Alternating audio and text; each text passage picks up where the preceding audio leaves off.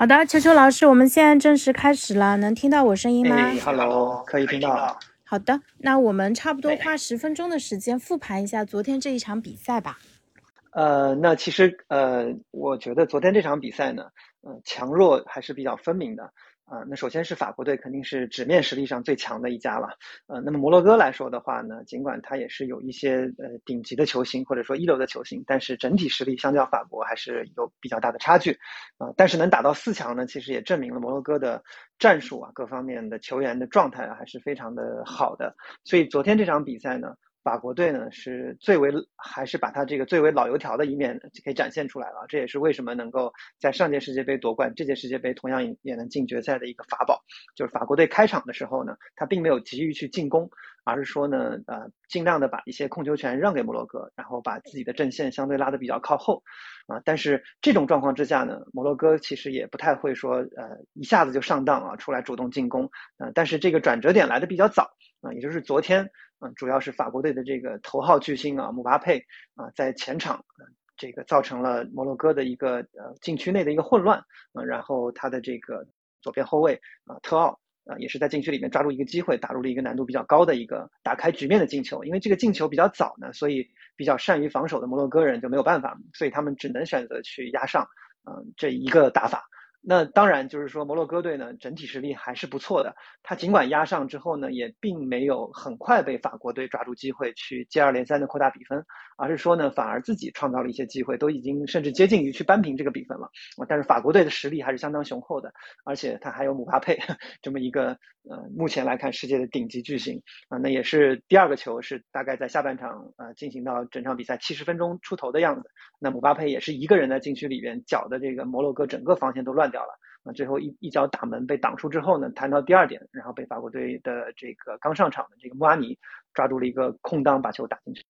啊，也是锁定了一个胜局啊。那么面对法国队二比零领先之后呢，像这种老油条球队，他基本上不太会再给摩洛哥任何的机会了。所以昨天这场比赛也是法国就顺理成章的拿下来了。所以看整个比赛的发展，我觉得还是按照法国队的设想在走啊，但是中间稍微有一些波折，但是结果呢，其实还是。法国队的这个预期之内吧，而且整个的打法、场上的这种走势也是基本上还是在法国人的掌控之中。那另外也要说，就是呃刚刚讲到的姆巴佩啊，这个他经过这个四年的进化啊，从这个呃上一届世界杯出道的一个青涩的少年，基本上已经目前的技术已经相当的。呃，定型了，已经相当的完整了啊！他不仅有这种长途奔袭啊，而且他的这个人球结合，他的这种在呃禁区里的这种这种搅和的能力啊，包括他的一脚射门的这个射术，目前来看已经基本上都是一个世界顶级的一个水准了。呃，我看他也是非常像这个呃早期就九八年和这个附近的那个当时的巅峰的罗纳尔多，对，也是这个整个踢球风格也是非常像。对，所以我觉得啊，这样一支法国还是非常可怕的，既有整体又有经验，那特别还是有一个爆点姆巴佩在。对，所以呃，决赛啊，我可能还是会继续看好法国。对，嗯，所以姆巴佩他是很有希望成为下一个球王的人，对吗？那他跟梅西之间的风格差异是不是比较大？呃，对，两个球员其实是截然不同的两种球员。呃，如果说梅西的话呢，我觉得他可能是世界足球可能五十年才会出的出一个的这种天才型的球员，啊，因为从梅西大概十七八岁出道的时候，其实你看到他身上已经呃具有了很多这种传统的呃巨星或者说一种古典的这种前腰的一些特质，就是他的踢球呢比较行云流水，人球结合非常好，然后他因为身高呃不不是很高，所以呢他的这种在场上的柔韧性啊。这种呃脚底下的这种速率啊，然后包括过人的时候这种人球结合能力啊是非常非常强的呃，那么同时呢，他还有一脚传球，也就是说他如果位置向后撤的话呢，给前面的队友拉出空间来的话，他的传球也是非常有想象力的啊。其实梅西的整个的风格跟巅峰期的马拉多纳是非常像的啊，他经常可以有自己一己之力去搞定整个比赛的这个能力。那姆巴佩呢，其实跟梅西差异还是比较大的。姆巴佩呢，我可以说他是。呃，现代足球所打造出来的一个巨星，那这个巨星呢，一定是要与依托于一个体系的。也就是说，他相对于梅西来说，他靠一个人去搞定这场比赛的能力，肯定是没有梅西强的。他的包括承上启下的能力也是没有梅西强的。但是呢，他胜在身体好，胜在年轻啊。也就是说，姆巴佩我刚刚讲啊，非常像巅峰时期的大罗、大罗纳尔多。呃，也就是他的这种绝对速度是非常非常出色的，这个比梅西要要要出色不少，比巅峰期梅西还是要强的，啊，那么除了这种绝对的速度之外呢，姆巴佩的身体啊，你看他的身体，他其实是非常符合现在足球发展的，他的这个整个的肌肉的状况，整个身体的这种对抗能力，啊，这个基本上是在世界上对抗任何一个后卫都是啊不落下风的，啊，那除此之外呢，姆巴佩。呃，在禁区里面的这种威慑力，他的这种头球啊、射门的脚法呀，这方面可能比梅西来说的话会更硬一点，就冲击力会更强啊。所以说，我觉得两者的风格还是差距比较大的。当然，他如果要达到梅西的这个高度啊，我觉得还是有一段路要走的。那目前来看呢，他还没有达到一个球王的这种高度啊，那也是呃，可能说现在整个的世界媒体也好，还是国际足联也好，基本上是准备力捧的下一代偶像之一吧，嗯。啊，所以就是偶像不仅是靠他在球场上的表现，其实也有就是像足协啊，就是呃，就官方的机构跟媒体就是共同造势的一个共同的结果啊，时势造英雄。哎，那我想问一下。为什么球员他们？你看姆巴佩，呃，十九岁的时候就踢了第一次世界杯嘛，所以这种天才球员都是年少成名吗？就是在足球场上有没有大器晚成的例子？就我们从这几年来看，嗯。对，当然有，当然有，嗯，但是现在已经越来越少了，嗯，如果说呃看球时间比较久的话，其实嗯，特别是在二零一零年之前吧，世界上还是有很多这种大器晚成的球员，嗯，因为我觉得为什么呢？就是呃一个最大的一个原因啊，就是全球一体化跟资讯的发达。啊，因为其实我们记得在九十年代也好，还是两千年初也好，那个时候互联网呀、球探网络呀，包括通讯没有现在这么发达的，很可能一些有潜质的球员，他可能嗯，这个呃，在早期都是在一些相对不为人知的低级别联赛，或者说是在一些足球落后国家里面踢球，啊，但是呃，这个当他们这个可能说自己的国家队走进了世界杯这种大舞台之后呢，他才有展示自己的机会，才能去到一个相对比较大的俱乐部。那然后呢，才会找到一个自己发展的一个道路。像当时，呃，这个我记得意大利是最容最喜欢出这种类型的球员的。意大利的球员通常是越老越妖，对啊。然后包括其实，呃，一个球员想要走出来啊，那个时间段，特别是一些弱的国家，其实很难出一些巨星的。但是现在的足球不一样了，现在整个的资讯特别发达。嗯，而且现在的这个呃，整个的这个信息体系也是很发达的。你可能在一个南美的一个不知名的村庄里面，你可能踢得特别好，有潜质，很快你就会被欧洲的一些主流球队球探发现了。对你像这个今年那不勒斯队队踢得特别好，他们从这个格鲁吉亚这样一个国家去挖出一个当时呃应该叫克瓦茨赫利吧，这个名字特别难念的一个左边锋，但这个这个左边锋之前都不为人知，嗯，也只有二十一岁。但是他一登陆意甲之后呢，基本上是大杀四方，发现他的能力特别特别强，对，所以现在基本上，呃，没有任何一个巨星的胚子能够去落网了，对，基本上是可以人尽其用，很年轻的阶段就可以挖出来啊。当然说，如果说要成为球王来说的话啊，成为球王的男人通常一定是少年成名，就是那种最闪耀的天赋是不太会被埋没的，即使你是被埋在沙土里，在小村庄里，也会很快被挖出来，对。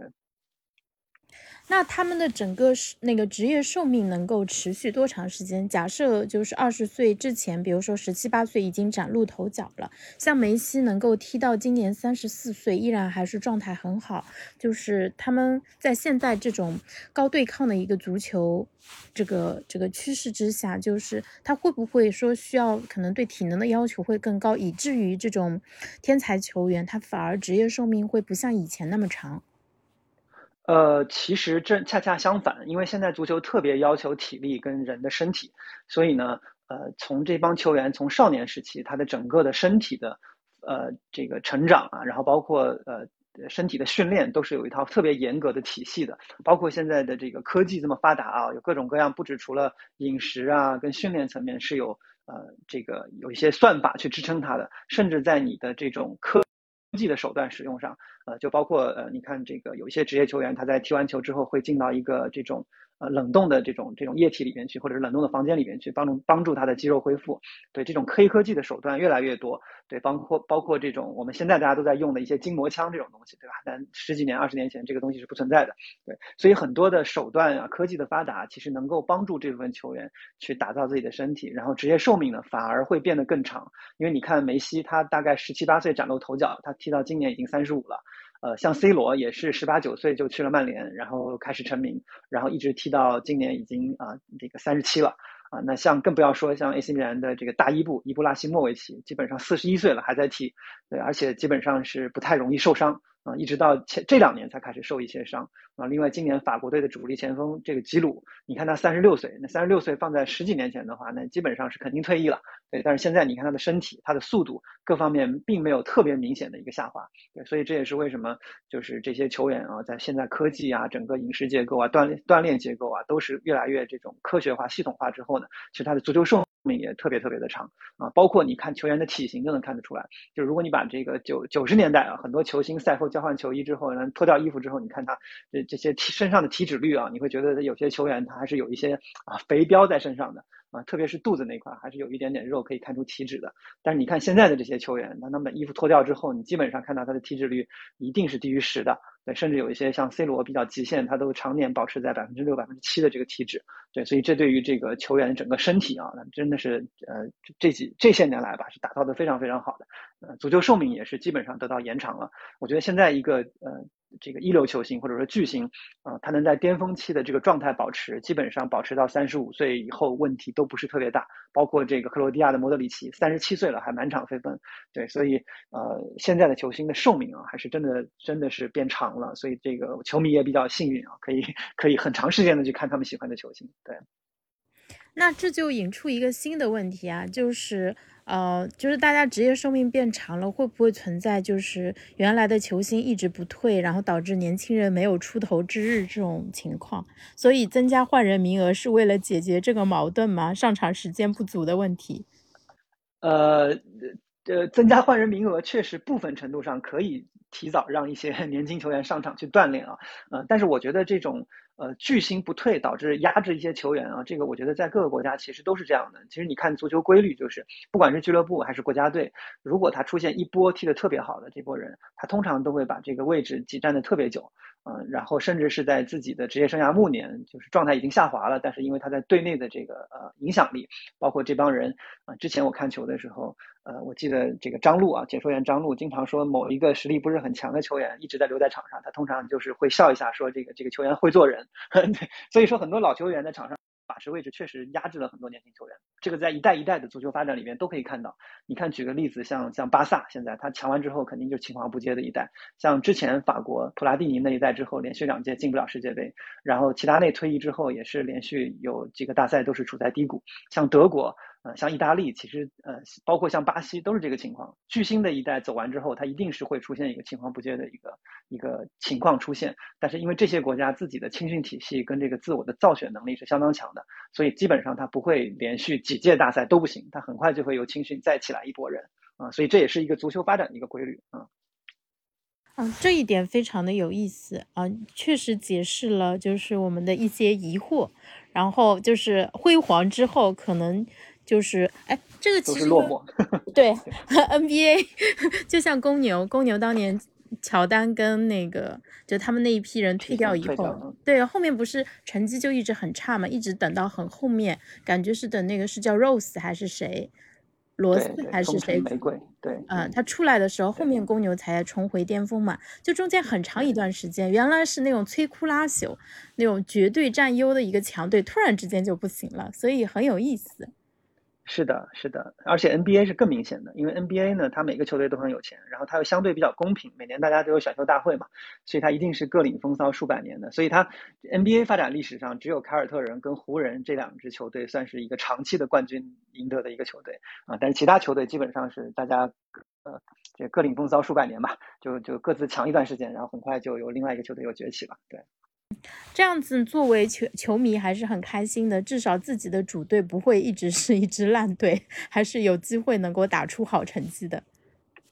是的，是的，嗯嗯，好的，那我们今天这一场就先聊到这里了，谢谢球球老师。那我们下次聊的话，就是等三四名决赛吧。那三四名我们也来预测一下，呃，摩洛哥和克罗地亚，你觉得谁会赢？呃，我觉得历来三四名都是比较好看的，因为三四名没有什么包袱，然后呢会打得比较开放，所以两个队呢都会加入到一个互爆的一个模式啊。但是我觉得呃摩洛哥这次有可能会干到克罗地亚，因为我觉得克罗地亚这个经过这么多场鏖战之后，体力已经处于一个衰弱的一个一个低谷了。那摩洛哥呢正好是被淘汰之后，他的这个球队相对比较年轻，然后这个冲击冲击化的打法啊还是比较有威胁的。所以我比较看好摩洛哥能在三四名决赛里边把这个已经无心恋战的克罗地亚干掉吧，然后拿到一块铜牌，也是这个非洲球队的最好成绩了。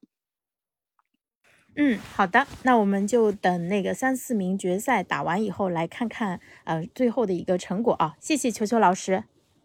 好的，没问题，谢谢球球。嗯，好，拜拜。